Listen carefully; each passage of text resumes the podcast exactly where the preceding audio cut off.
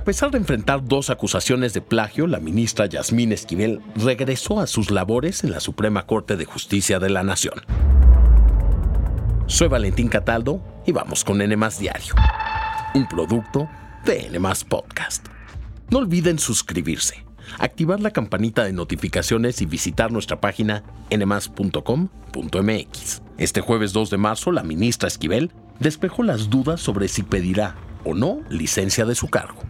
Luego de dos días de ausencia, este miércoles la funcionaria reapareció en la sesión de la segunda sala de la Corte que fue presidida por Alberto Pérez Dayán. Aunque sus compañeros ministros no realizaron ningún pronunciamiento, ni tampoco la Corte, al llegar al máximo tribunal, Esquivel le dijo a los medios de comunicación que no tiene nada de qué avergonzarse y que continuará trabajando en el proceso de cambio que necesita el país. Siempre lo he hecho en esta función desde hace 35 años. Tengo una carrera impecable en la que no tengo nada de qué avergonzarme. Ante las acusaciones, Esquivel ha recibido fuertes críticas, tanto que académicos y profesionales han solicitado que renuncie a la Corte, cosa que tal parece no va a ocurrir, al menos en este momento. Este martes se dio a conocer que una jueza federal le concedió la suspensión definitiva en su juicio de amparo contra un proceso que realiza la UNAM para evaluar su caso. Esto le impide al Comité Universitario de Ética de la Universidad Nacional Autónoma de México emitir su dictamen técnico académico que inició por el supuesto plagio de su tesis de licenciatura. La UNAM respondió a través de un comunicado que lamenta esta determinación judicial también respaldó el trabajo del Comité Universitario de Ética y aunque acatará lo que ordena el Poder Judicial, hará uso de todos los medios que la ley le otorga para poder cumplir con su función.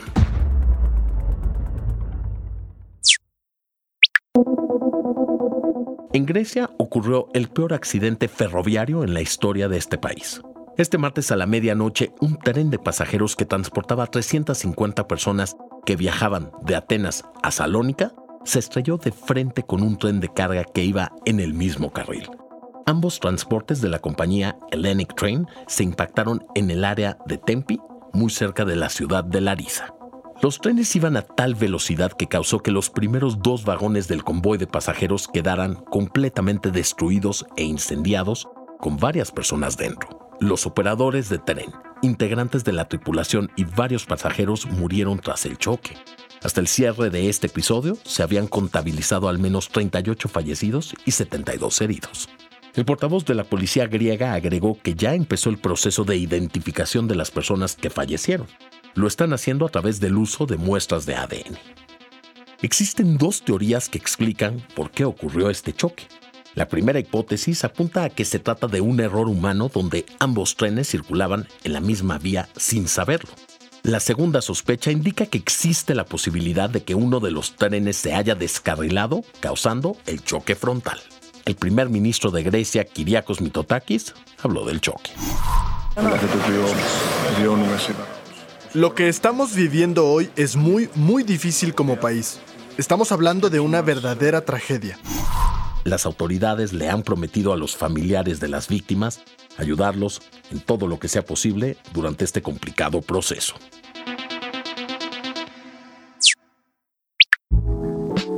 Murió Irma Serrano, actriz, cantante y hasta política a los 89 años de edad.